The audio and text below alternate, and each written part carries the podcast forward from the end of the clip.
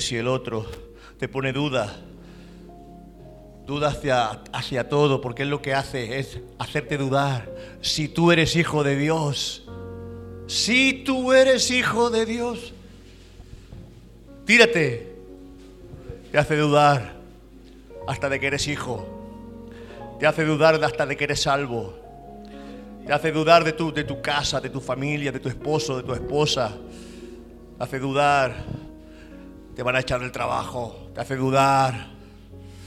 No vas a poder pagar la hipoteca. Te hace dudar. Todo es duda. Viene la duda. El enemigo viene ahí para traer su granito para que tú no crezcas, para que no te levantes. Tú no sirves. ¿Dónde vas tú? ¿Dónde vas tú? Hay otros mejores que tú. ¿Quién te has creído que tú eres? Si está el enemigo siempre contigo y te esclaviza con la mentira, no lo dejes, no lo dejes. Tienes que conocer la verdad y la verdad te va a hacer libre. Amén.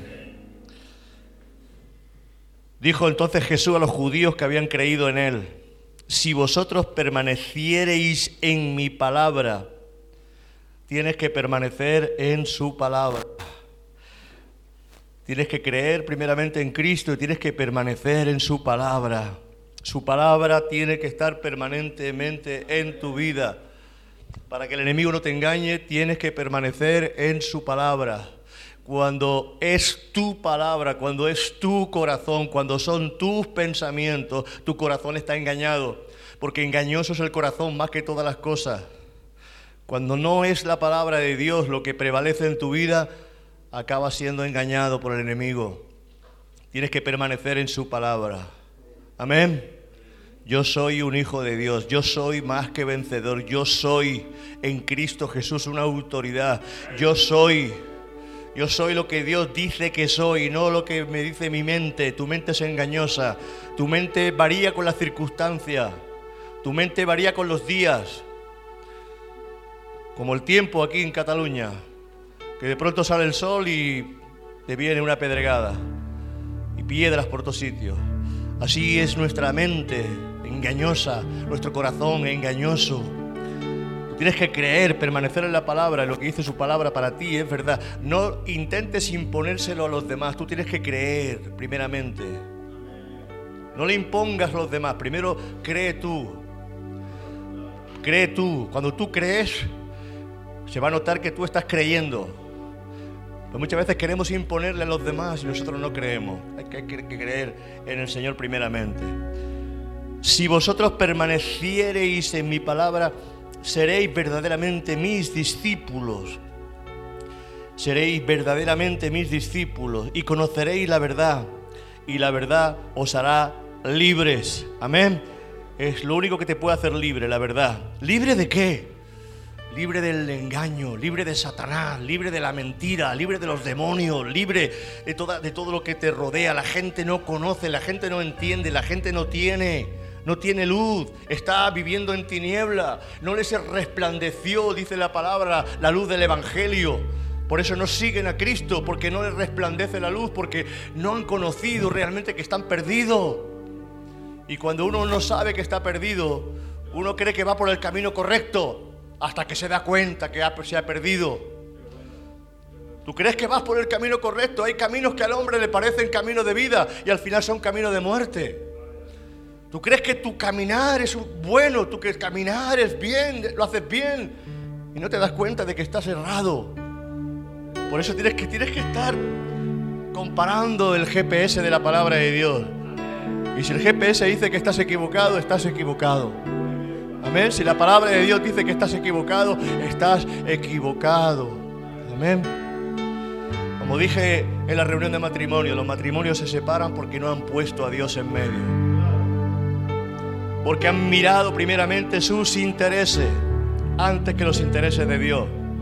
Primeramente Dios en medio, nuestro interés, nuestra casa, nuestros hijos, nuestro negocio, todo lo que tenemos en Dios para que funcione nuestro hogar y nuestra casa. Pero cuando miramos nuestros intereses, entonces no funciona nada. Primero creer, Segundo, permanecer en su palabra. Luego seremos discípulos y conoceremos la verdad. Pablo en muchas ocasiones dijo, no quiero que ignoréis. Hay cosas que no las podemos ignorar. Porque cuando tú las ignoras, viene oscuridad a tu vida. Eso es ventaja para el diablo. Cuando tú ignoras, el enemigo cobra ventaja sobre ti. No quiero que ignoréis. Que no ignores. Cuando tú ignoras, el enemigo tiene ventaja sobre tu vida. Pablo en diversas ocasiones dijo, no quiero que ignoréis. Jesús también habló de la ignorancia. Mateo 22, 29. Mateo 22, 29. Dice, entonces, respondiendo Jesús les dijo, erráis, ignorando las escrituras y el poder de Dios. Uno erra cuando ignora las escrituras y cuando tú ignoras el poder de Dios, lo que Dios puede hacer por ti. Tú erras cuando desconoces.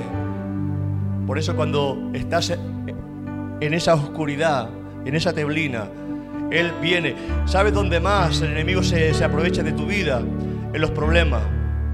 En los problemas donde más oscuridad te pone, donde más duda viene, donde más incredulidad viene, porque se aprovecha de esos momentos difíciles. Por eso es bueno que, estemos ahí afirmados en el Señor. Primera de Corintios 6, 19.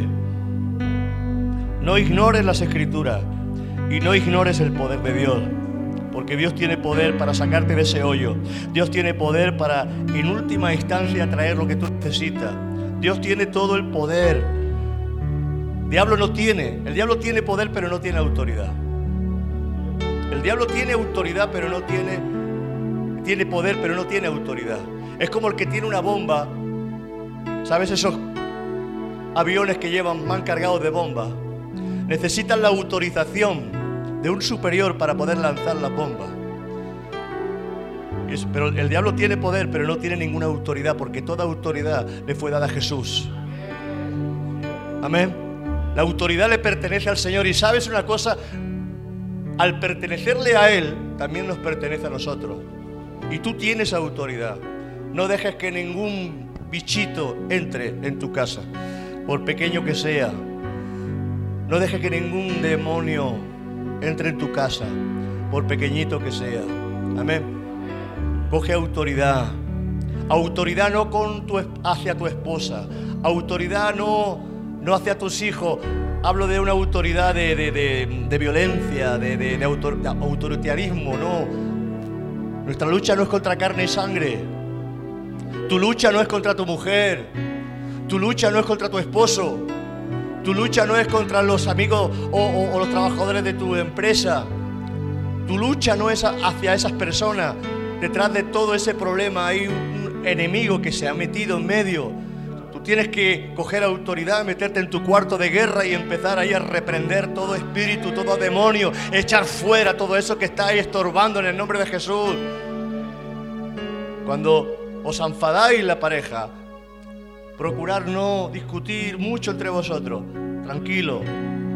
Uno o el otro tiene que meterse en el cuarto de guerra y empezar a reprender ese espíritu. No es reprender al marido, reprender al espíritu o, o al espíritu que se ha colado, porque se cuelan a veces cositas en nuestra vida.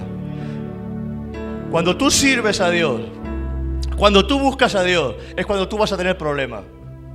No me habéis oído. Los problemas vienen cuando tú buscas a Dios. Los problemas vienen cuando tú sirves a Dios. Los problemas vienen cuando tú estás moviéndote para el reino de Dios. Cuando tú no te mueves para el reino de Dios no hay problema. Los problemas normales que pueden haber en las casas y en los hogares. Lo malo es que tú hayas prometido a Dios y te den la vuelta. Eso es lo malo. Por eso dice que cuando alguien pone la mano en el arado, que no mire hacia atrás. Cuando miras hacia atrás ya tienes un montón de enemigos que vienen detrás tuyo para destruirte. Porque tú le has hecho daño al enemigo. Y cuando tú le haces daño al enemigo, si te vuelves para atrás, le, das ventaja. Por eso tienes que ir siempre hacia adelante. Mira que el, eh, el traje del soldado no tenía protección atrás. Tiene protección delante porque ellos iban de cara. Pero atrás no hay protección. El Señor es tu retaguardia. Él te defiende. Pero tú no vuelvas para atrás. Amén. No vuelvas para atrás. Deja que sea el Señor quien esté ahí defendiendo tu vida. Entonces dijo Jesús, erráis. Primera de Corintios 6, 19 dice, o ignoráis que vuestro cuerpo es templo del Espíritu Santo el cual está en vosotros, el cual tenéis de Dios y no sois vuestro. Mira, es esto es algo que no quiere el Señor que lo ignoremos, que nuestro cuerpo es templo del Espíritu Santo. Y si tu cuerpo es templo del Espíritu Santo, tú tienes que cuidar el templo. Tú tienes que cuidar la presencia, el fuego del templo. Todo lo que hay en el interior de tu templo tiene que estar bien cuidado. Tu mente, tu corazón, tus pensamientos bien equipados, todo, todo, tu interior tiene que estar bajo adoración. Adora al Señor, porque en el templo lo que hay es adoración.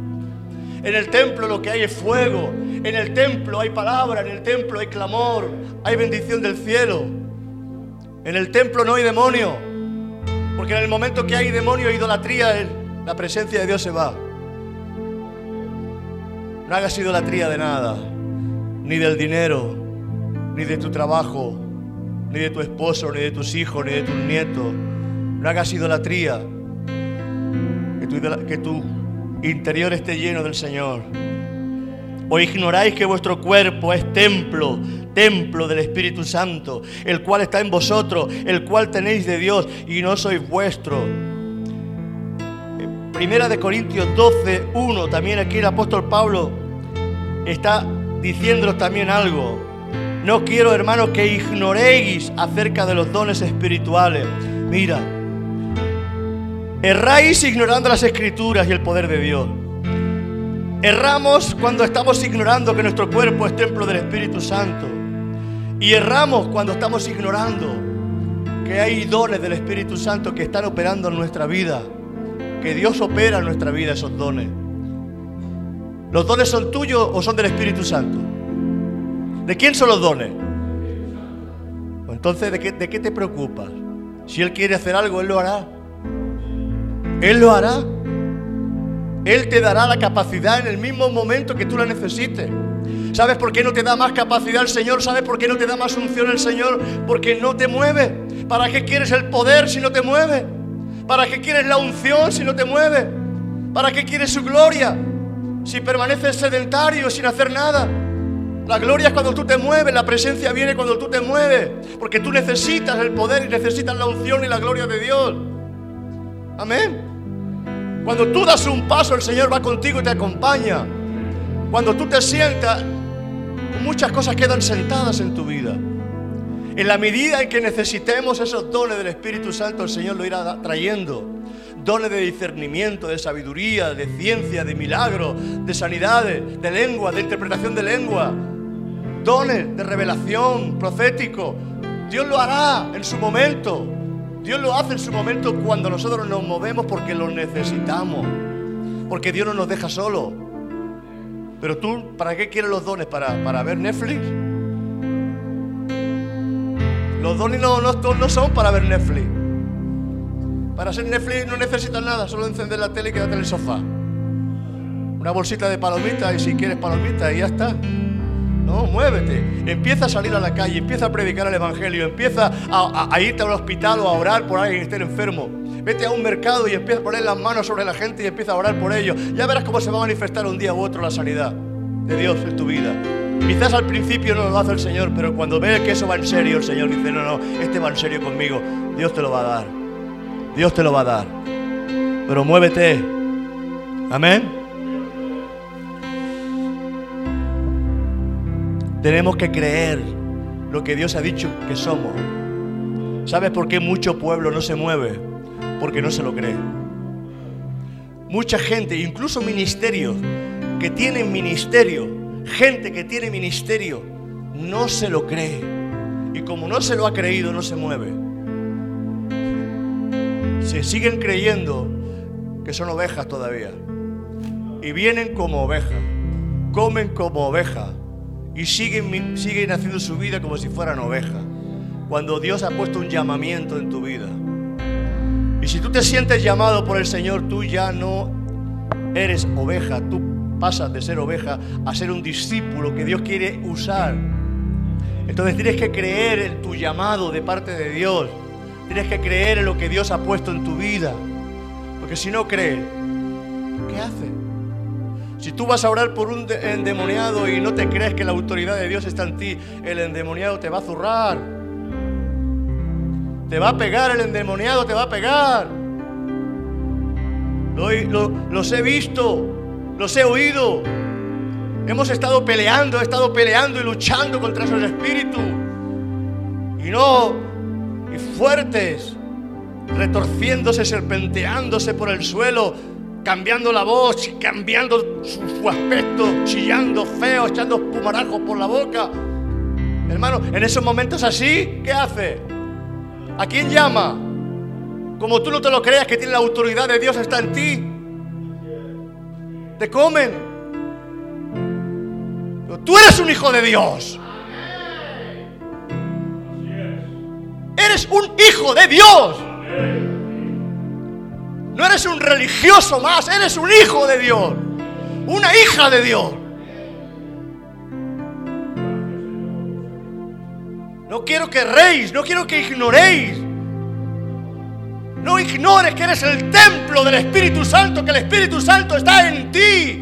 No ignores el poder de Dios, no ignores las escrituras, no ignores los dones del Espíritu Santo que están en el Espíritu, que están viviendo en tu vida.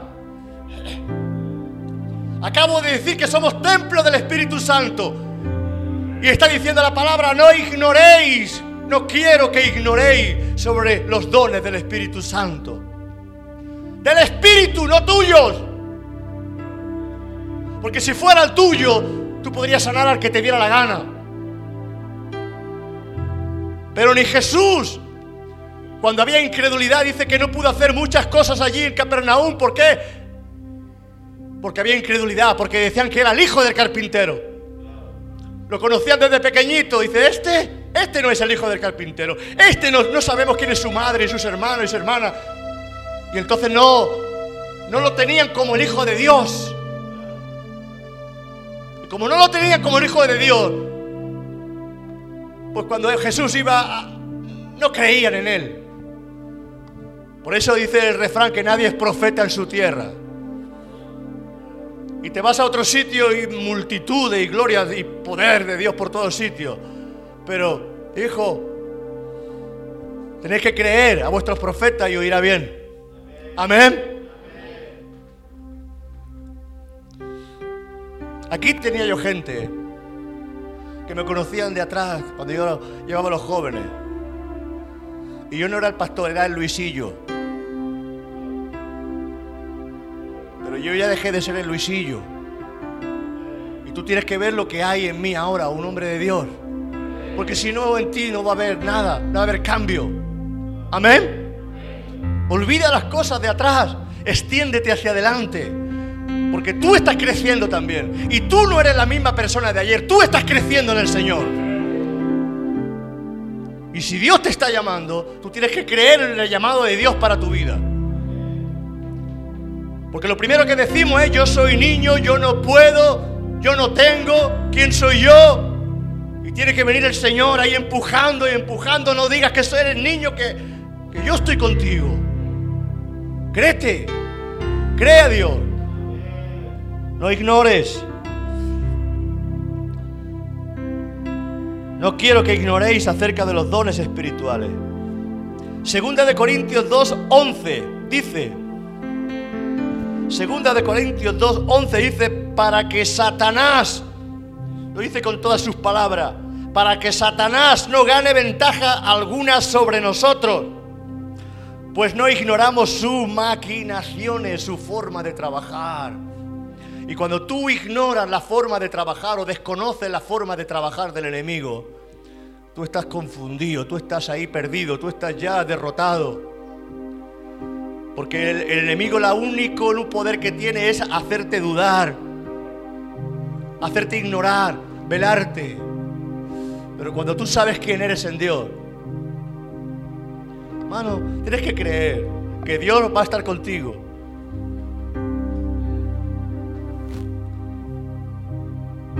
Créete que cuando tú le hables a alguien, le mira, el Señor está conmigo. Y la presencia de Dios está en mí. Tú quieres sentir y tú quieres experimentar la gloria de Dios. Tú quieres recibir al Señor, ven. Vas a sentir la gloria de Dios, vas a sentir el poder de Dios, vas a sentir el cambio de Dios. Pero háblale con autoridad a la persona, créete lo que estás diciendo. Y cuando esa persona le cierra los ojos y levanta las manos, ya verás cómo va a sentir la gloria la presencia de Dios va a venir. ¿Por qué? Porque estás retando, estás ahí, estás. El cielo se está abriendo porque estás creyendo. Bueno, no sé si va a pasar algo, no va a pasar nada. Cuando dudas no pasa nada. Cuando tú dudas no pasa nada. Es cuando crees. No te he dicho que si crees verás la gloria de Dios cuando crees. Cuando dudas no pasa nada. Porque la duda viene para confundirte. La duda es un demonio. Lo mismo que la fe es un espíritu de parte de Dios. La duda también es un demonio que viene a traerte confusión y a, quitarte la bendición de Dios. Para que el enemigo, para que Satanás no gane ventaja alguna vez, gana ventaja sobre nosotros, pues no ignoramos sus maquinaciones.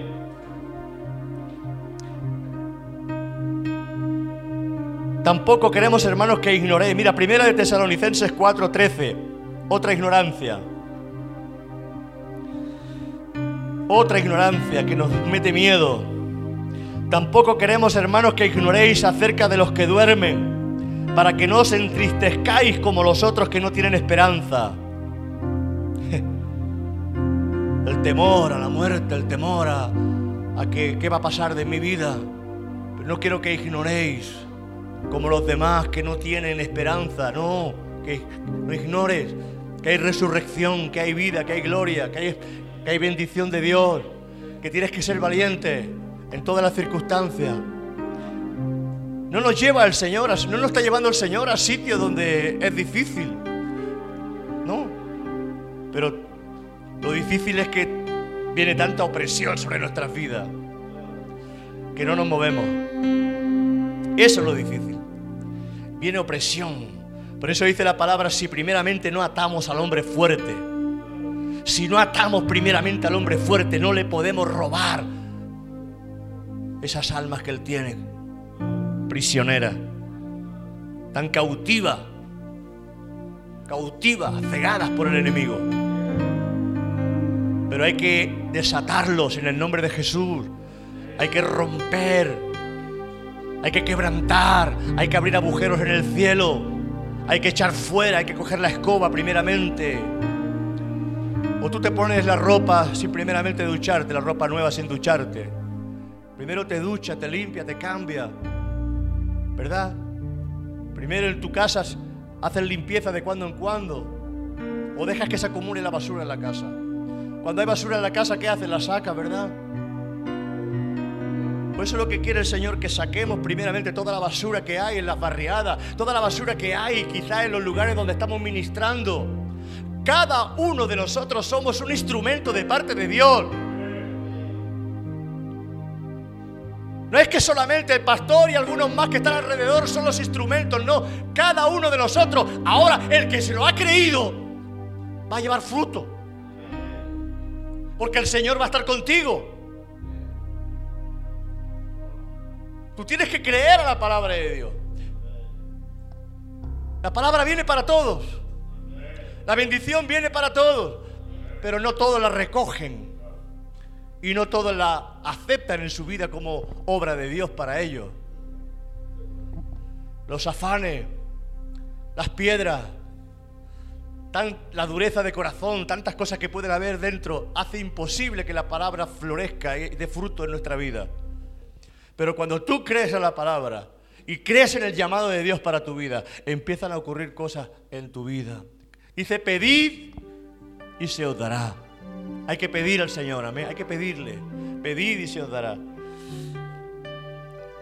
Segunda de Pedro 3.8 dice, mas, oh amados, no ignoréis esto, que para con el Señor un día es como mil años, y mil años como un día. No ignores esto, que Dios no retarda su promesa. que Dios va a venir, el Señor va a venir por su pueblo. Él quiere hacernos pensar que todas las cosas siguen igual. No, hermano, todo no sigue igual. La ciencia se aumentará. Y la ciencia está aumentando. Y los sellos se están abriendo. Y el Señor viene pronto. Y hay que estar preparado. Y tú tienes que llevarle tu, tu ramillete de bendición al Señor. Ese ramillete de alma, ese ramillete de fruto al Señor, tienes que llevarle ese fruto. Dice, irán andando y llorando los que llevan la preciosa semilla, pero volverán, irán llorando, pero volverán con gozo, trayendo en sus manos la semilla, la gloria de Dios, la bendición de Dios, el ramillete de la bendición de Dios. No se ganan las almas o no se ganan las cosas de Dios sin luchar, sin pelear la batalla del Señor. Tienes que pelear por tu casa primeramente, pelear por tu familia, pelear por ti, para que haya una liberación en tu corazón. Y luego Dios va a seguir haciendo y añadiendo. Pero créetelo. Isaías 5:13 dice, Isaías 5:13 dice, por tanto mi pueblo es llevado cautivo. Mira lo que dice aquí, ¿eh? mira este versículo. Por tanto mi pueblo es llevado cautivo porque no tienen conocimiento.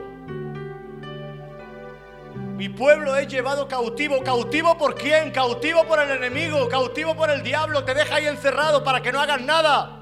Cautivo. Atado. Porque el diablo no te quiere matar, porque el diablo sabe si te mata te va al cielo. Él te quiere atar. Él te lleva cautivo y te ata. Dice, ¿para qué lo voy a matar si se va a ir al cielo? Pero mientras estés cautivo y no hagas nada para el Señor, Él está tranquilo. Porque tú no molestas a sus demonios. Y Él sigue haciendo sus maldades. Una luz no se puede esconder. Se tiene que poner arriba del todo para que alumbre. Amén. Vosotros sois la sal de la tierra. Vosotros sois la luz del mundo. Sois vosotros. Jesús lo dijo. Somos nosotros, esa luz, somos nosotros esa sal. Y el pueblo es llevado cautivo, ¿por qué? Porque no tiene conocimiento. Su noble, aquí dice su gloria, pereció. Bueno, cuando me lo pongáis, en Isaías 5:13. Por tanto, mi pueblo es llevado cautivo porque no tiene conocimiento. Sus nobles se mueren de hambre y la multitud está seca de sed. Sigo hablando de desconocimiento, sigo hablando de ignorancia, sigo hablando que cuando somos ignorantes, el enemigo cobra ventaja sobre nosotros. Oseas 4.6, Oseas 4.6, Oseas 4.6. Por eso es bueno llevar la Biblia, porque a veces no nos sale. Mi pueblo fue destruido. Aquí dice fue llevado cautivo. Aquí dice fue destruido. ¿Qué pueblo es este? Nosotros, la iglesia. Dice mi pueblo, no el pueblo de la calle que no conoce a Dios. Mi pueblo. Tú, yo, la iglesia de Dios. Gente que vive en religión, que viene simplemente a escuchar la reunión del, del día. Ya no hay más. No luchan, no pelean, no interceden, no claman, no ayunan, no buscan no se creen las promesas de Dios. No viven para Dios. Viven egoístamente, pero todo árbol que no da fruto al final es cortado. Tus días se acortan, hermano, si no sirve. Perdonad que os diga esto. Pero los días se acortan cuando no servimos a Dios. Cuando tú sirves a Dios, tus días son largos. Cuando tú sirves a Dios y eres un fruto que le da fruto al Señor tus días se alargan, tu vida se alarga, tu, tu salud se alarga. Mi mujer me dice, yo no sé cómo aguantas tanto, Luis. Sin embargo, hay jovencitos que trabajan conmigo, que tienen 20 años, y están reventados. Digo, pues si tú vieras el trote que yo tengo, porque cuando acaban de trabajar, está en el coche y está durmiendo, hecho polvo. Pero yo cojo y cuando acabo de trabajar voy, me ducho, me cambio, vengo y todavía tengo que estar aquí dando, dando guerra, intercediendo, clamando o, o estando aquí. Ay, hermano, ¿eso quién lo hace? El Señor. El Señor te da fuerza. ¿De dónde viene tu fortaleza? Mi fortaleza viene del Señor. Jehová es mi luz y mi salvación. ¿De quién temeré? Él es la fortaleza de mi vida.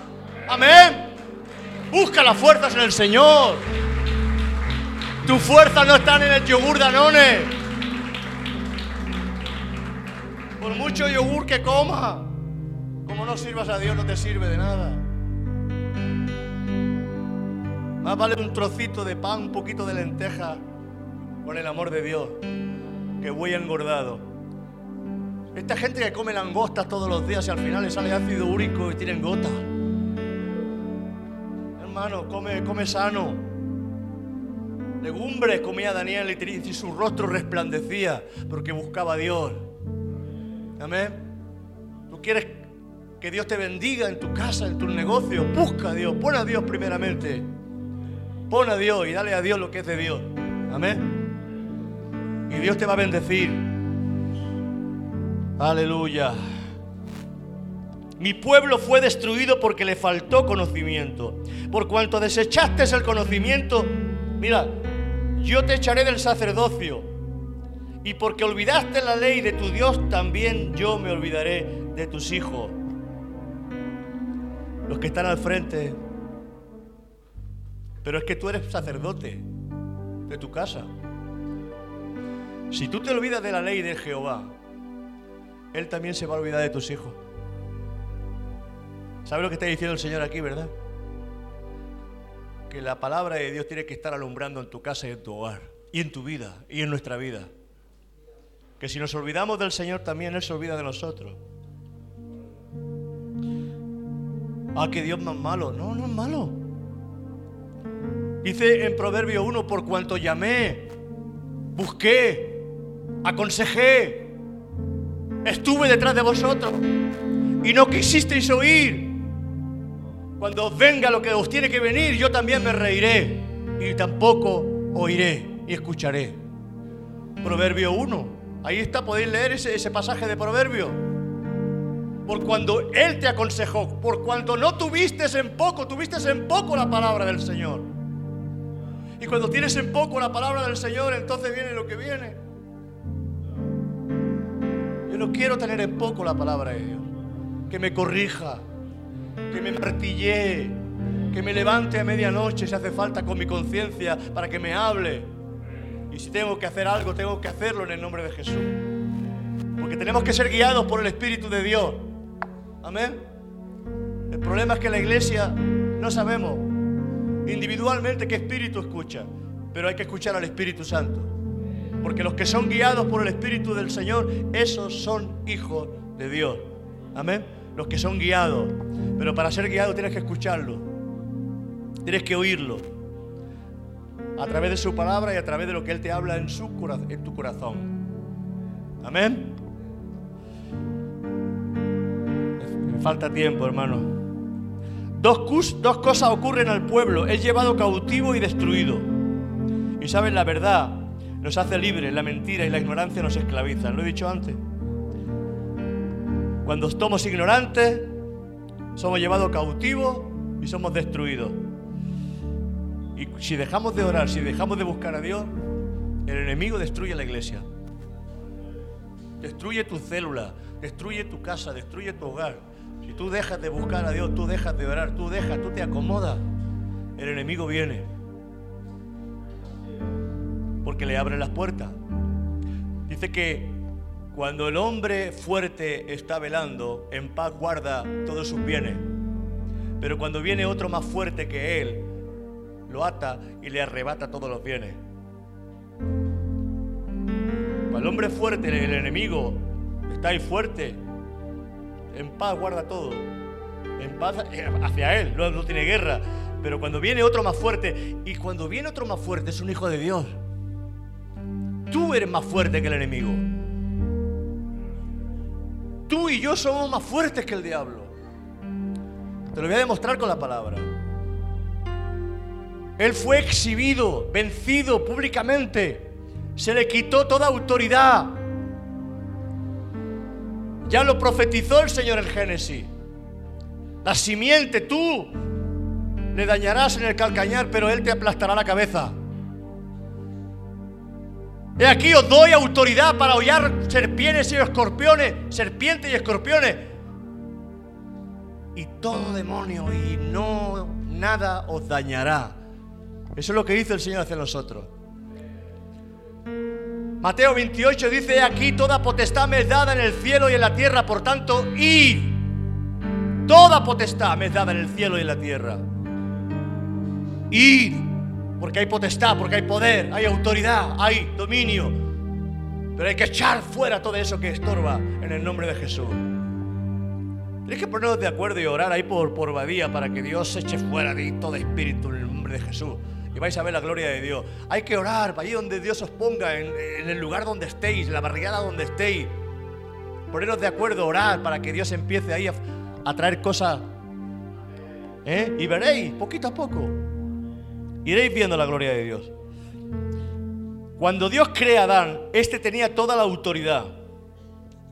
Génesis 1.26, cuando Dios crea a Adán, este tenía toda la autoridad, todo el gobierno. Dios lo crea con autoridad, Dios lo crea con gobierno. Dios lo crea y le dice, gobierna. Toda autoridad hacia él. Entonces dijo Dios, hagamos al hombre a nuestra imagen, conforme a nuestra semejanza, y señoré, señoré, o sea, gobierne, domine en los peces del mar, en las aves de los cielos, en las bestias, en toda la tierra y en todo animal que se arrastra sobre la tierra. Le dio potestad, le dio dominio. Pero cuando peca, todo gobierno, toda potestad y todo dominio le fue dado a Satanás. Pero en un principio Adán tenía toda la potestad y todo el gobierno, porque era el que gobernaba. ¿Para qué le va a dar potestad si no estaba el diablo ya allí en ese lugar? Pero es que el diablo va siempre por lo débil. No fue Adán, fue a la mujer. Y fue al vaso frágil. Y no fue hasta que Adán pecó, porque no le dice a la mujer, no, no, no, no fue cuando Adán toma del fruto. No fue cuando pecó la mujer, fue cuando Adán pecó, que era el que gobernaba. La autoridad estaba sobre Adán. No estaba sobre la mujer. La mujer peca tomando del fruto y luego se la da a su marido, pero cuando el marido Adán toma, entonces toda la potestad la pierde. Porque no era el señorío sobre Eva, era el señorío sobre Adán. Y cuando Adán come es cuando Adán lo pierde todo. ¿Estás entendiendo? Dice, ay, por culpa de la mujer. No. Por él dejarse llevar por el pecado de la mujer. Cuando hay responsabilidad, ¿a quién, ¿a quién buscan? A la cabeza. Cuando pasa algo en el gobierno, ¿a quién busca? Al ministro, al que está en la cabeza. ¿Quién tiene que dimitir? El que está a la cabeza. Por supuesto que tiene responsabilidad los otros también, pero el que está a la cabeza es el primero que dimite. ¿Por qué? Porque es el responsable. Amén. Dios nos hace responsables varones de nuestro hogar. Dios nos hace responsables de nuestro hogar, varones. Nos hace responsables de que nuestra cabeza esté bajo la cobertura de Cristo siendo guiados por el Señor. No viva de cualquier manera. Vive conforme al mandamiento de Dios. Amén. Dale ese aplauso fuerte al Señor. Venga, os estáis durmiendo.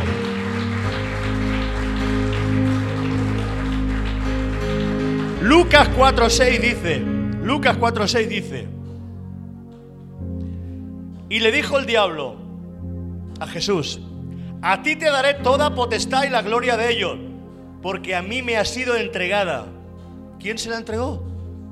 Adán. Y le dijo el diablo, a ti te daré toda potestad y la gloria de ellos porque a mí me ha sido dada. Y a quien quiero, la doy. Claro, claro que Él enriquece. Claro que el diablo te lleva la fama. Claro que el diablo te puede dar muchas cosas. Pero se lo va a cobrar, ¿eh? Se lo va a cobrar. Todo lo que el diablo te da, se lo cobra. Con enfermedad, con accidente, con divorcio. Viene desgracia sobre. Por eso, hermano, apártate de tarot, apártate de hechicería, apártate de brujería, apártate de oscuridad, apártate de tiniebla. Tienes un rey que es poderoso para darte todo lo que tú necesitas. No vayas a los brujos, a los videntes, a los hechiceros. Y si has sido, pídele perdón al Señor. Amén. O dímelo a sola y oraremos por ti porque corres peligro. Amén. Cuando Jesús vence la cruz, cuando Jesús vence la cruz, todo dominio y potestad es entregado. Cuando Jesús vence en la cruz, digo que cuando Jesús vence en la cruz, todo dominio y toda potestad le es entregado. Yo le diría gloria a Dios, yo le diría un amén, yo le diría gracias Señor. Estáis durmiendo. Cuando Jesús vence en la cruz, le quita todo el gobierno y toda la potestad y todo el dominio al diablo. Si lo estás entendiendo. Todo el dominio y toda la potestad que tenía el diablo la pierde. La perdió en la cruz. Mira, Filipenses 28, en el verso 9 hasta el 11. Y estando en la condición de hombre, se humilló a sí mismo, haciéndose obediente hasta la muerte y muerte de cruz. Por lo cual Dios también le exaltó hasta lo sumo y le dio un nombre que es sobre todo nombre para que en el nombre de Jesús se doble toda rodilla de los que están en los cielos, en la tierra y debajo de la tierra, y toda lengua confiese que Jesucristo es el Señor para gloria de Dios Padre. Yo le daría un aplauso al Señor aquí fuerte. Para que toda lengua confiese que Jesucristo es el Señor, el Señor, el dueño. Ya no hay señorío, ya no hay autoridad en el diablo. Ahora la autoridad y el señorío es en Jesucristo para que toda lengua confiese que Jesucristo es el Señor. Mira, Mateo 28, 18 dice, y Jesús se acercó y les habló diciendo, toda potestad me es dada en el cielo y en la tierra, toda potestad. No te creas, diablo ya no tiene ni poder ni potestad. Por eso cuando un hijo de Dios, un hijo de Dios con autoridad, le dice al diablo, por pequeñito que sea el Hijo de Dios, le dice al diablo, diablo, fuera. Se tiene que ir. Se tiene que ir. ¿Lo entiende?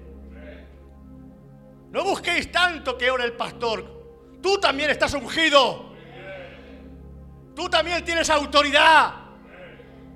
Tú también tienes poder en Dios. No busques tanto a ver si encuentras ahí algún ministerio por ahí. No, levántate en el nombre de Jesús. Créetelo, iglesia, me miráis así como si fuera este otro evangelio. Créetelo. Amén. Ay, Padre, ¿cómo tenemos que andar? Colosenses 2, 13 al 15 dice, ahora viene lo bueno, ¿eh?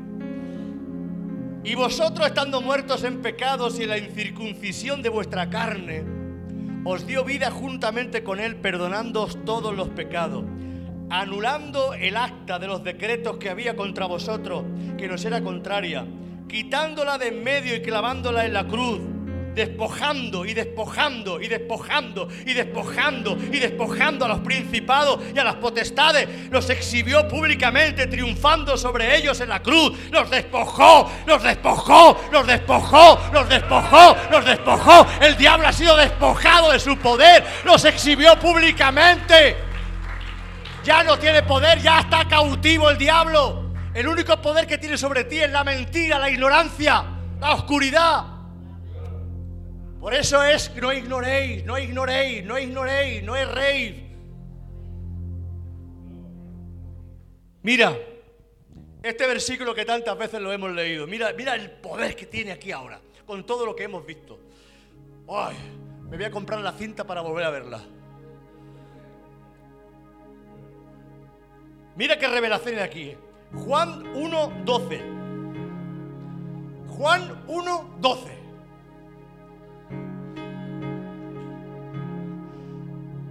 Mas a todos los que le recibieron, ¿cuánto le han recibido?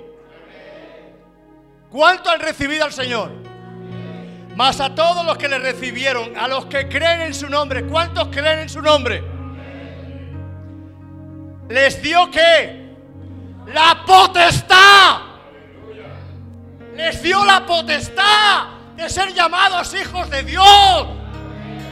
Él le roba la, autoridad, le roba el dominio, le roba todo. Y ahora dice que todos los que creen les da la potestad de ser llamados hijos de Dios. ¡Ay, qué gloria! Tú tienes potestad cuando crees porque eres un hijo de Dios. Y de tal hijo, y de tal padre, tal hijo, el ADN, la autoridad, potestad. ¿Cuántas veces has leído tú ahí? Más a todos los que le recibieron le dio la potestad de ser llamados hijos de Dios. Y te quedaste ahí. ¿Ves de dónde viene la potestad? Poder. Poder. Poder. Para que ya no vivas en ignorancia. Para que ya no vivas errando. Para que ya no vivas cautivo. Para que vivas valientemente. Para que vivas con poder como un caballero, como alguien que tiene la espada en la mano, como alguien que se planta en su casa, como alguien que le dice, diablo, tú no vas a destruir mi hogar, diablo, tú no me vas a engañar más en el nombre de Jesús. Yo ya no voy a servir más al diablo, ahora voy a servir al Rey de Reyes, porque soy hijo de Dios, porque tengo la potestad sobre mi vida. Ha caído potestad sobre mi vida. Iglesia, aplauda a Dios. ¡Ay, Dios mío! Que no responde este pueblo. Romanos 8 del 16 al 18 dice, y el Espíritu mismo da testimonio a nuestro Espíritu, y el Espíritu mismo da testimonio a nuestro Espíritu de que somos hijos de Dios. Y si hijos, también herederos de Dios y coherederos con Cristo, si es que padecemos juntamente con Él, para que juntamente con Él seamos glorificados. Hay que padecer también juntamente con Él. Pero como no queremos padecer, nos callamos. Como no queremos padecer, nos sentamos. Como no queremos padecer, ni pío. Somos la congregación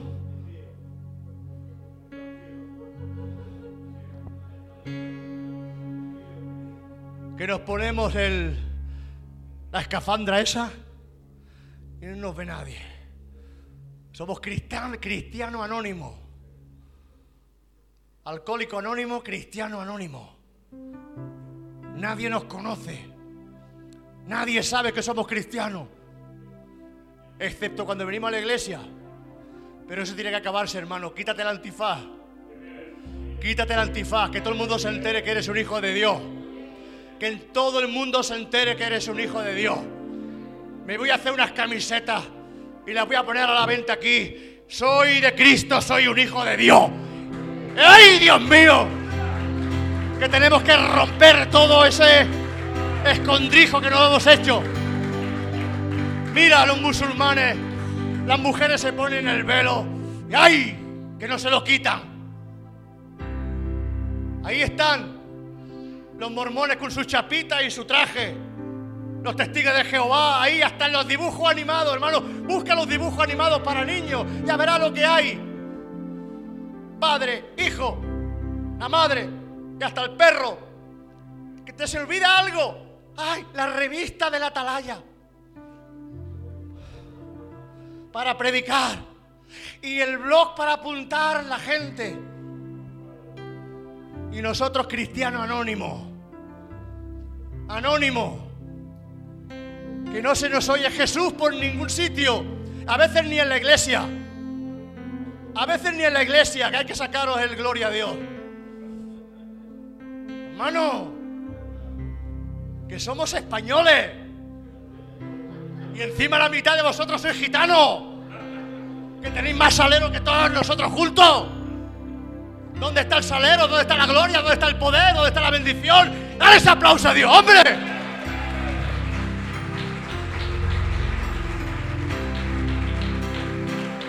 Que luego os veo bailando en las bodas y en las fiestas. Que hasta yo me metería. Baila y bendice y glorifica al Señor en el sitio adecuado que es en su casa. En la casa del Señor tiene que haber gozo, tiene que haber bendición, tiene que haber gloria, tiene que haber poder, tiene que haber todo lo que Dios quiere que haya, fiesta para su nombre. Amén. O sea que hermanos soltaron el moño y venga a bailar aquí con la gloria de Dios. Amén. Ay, Padre Santo. Que no me quiero volver gitano y voy a volver gitano al final.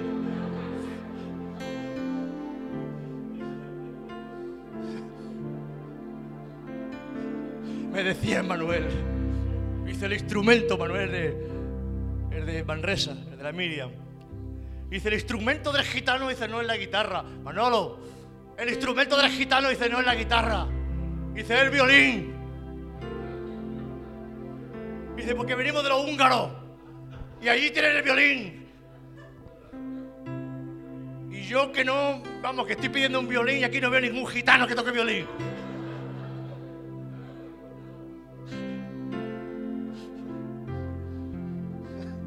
Gloria al Padre, al Hijo y al Espíritu Santo. Gloria. Muévete libertad en la casa del Señor. Muévete con poder, con bendición. Sonríele a Dios, gózate.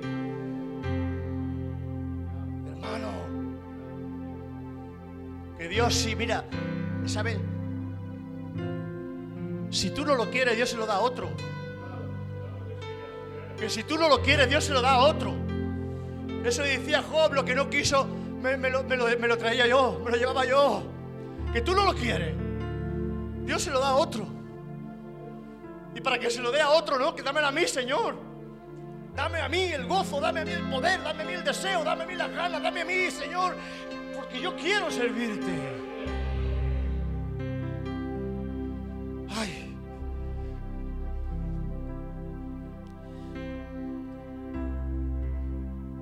Efesios 1. Y me das deberes que te lea Efesios 1. Del 17 al 23. Mira. Para que el Dios de nuestro Señor Jesucristo, el Padre de gloria, os dé espíritu de sabiduría y de revelación en el conocimiento de Él, alumbrando los ojos de vuestro entendimiento, para que sepáis la esperanza a la que Él os ha llamado y cuáles las riquezas de su gloria, de su herencia en los santos y cuál la supereminente grandeza de su poder para con nosotros, los que creemos, según la operación del poder de su fuerza.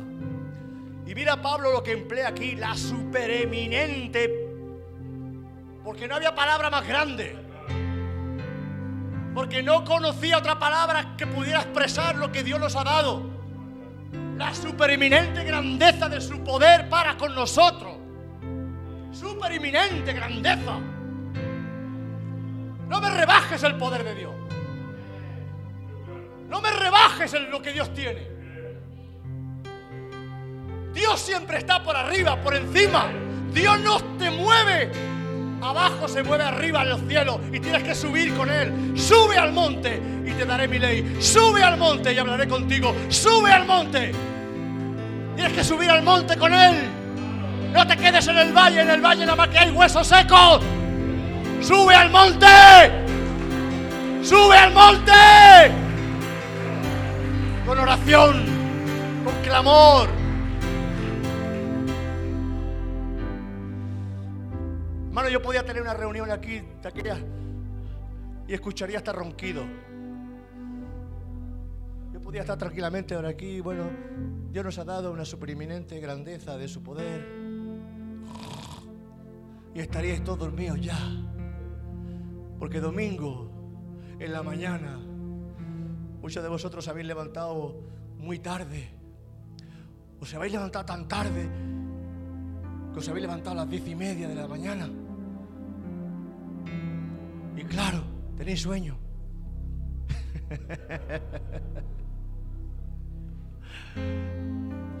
¿Sabéis que el domingo es el día que más temprano te tienes que levantar?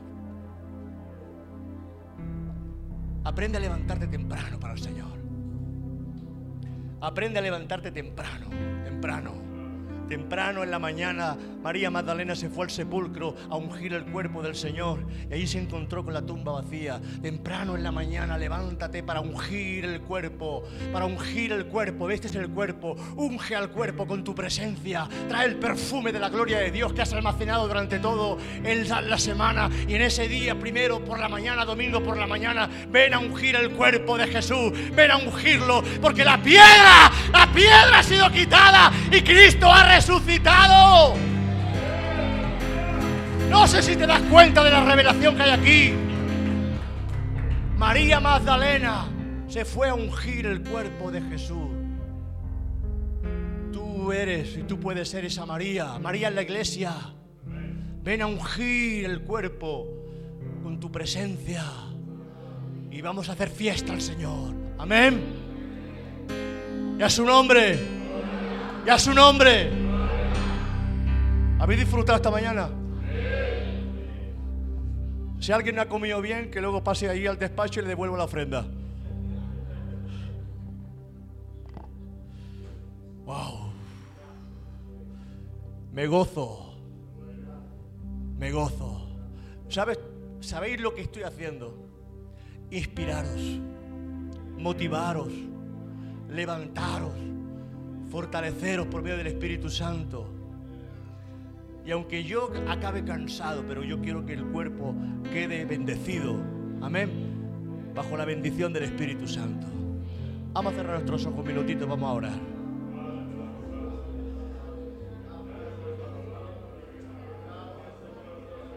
Gracias, Padre. Gracias, Dios mío. No, queremos errar. No queremos, Señor, estar en ignorancia. No queremos, Señor, ser llevados cautivo. No queremos, Señor, ser destruido. No queremos errar.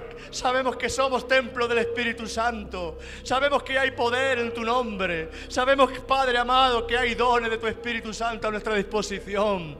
Sabemos, Señor, que hemos sido llamados y hechos hijos de Dios y empoderados por ti, Dios mío. Bendice a tu pueblo, sigue rompiendo cadenas, sigue llenando, Señor, nuestras vidas con tu Espíritu Santo, Padre amado. Bendícelos, Dios mío, allí donde estén. Que ellos den fruto, que ellos empiecen a predicar, a hablar, a compartir tu palabra, Dios mío. Reprendemos todo dominio de esterilidad. Reprendemos todo espíritu mudo, lo echamos fuera de nuestras vidas en el nombre de Jesús. Reprendemos, Señor, todo lo que nos impide, oh Dios, aleluya, manifestar que somos tus hijos lo reprendemos, lo echamos fuera, Padre amado. Danos espíritu de valentía. Saca toda cobardía de nuestros corazones, Padre amado. Oh Dios, gracias Dios mío, porque viene un tiempo de cosecha para esta iglesia, viene un tiempo de bendición para este pueblo, viene un tiempo, Señor, donde vamos a recoger abundantemente, Señor, aleluya, porque tú eres bueno, Dios mío. Gracias, Padre, por todo te damos, Señor, en el nombre de Jesús. Amén. Amén y amén. Dios os bendiga, iglesia. Os espero mañana a orar. Os espero mañana a las 7 para orar. Sí. No falléis, ¿eh? A la oración. Por favor, se lo pido.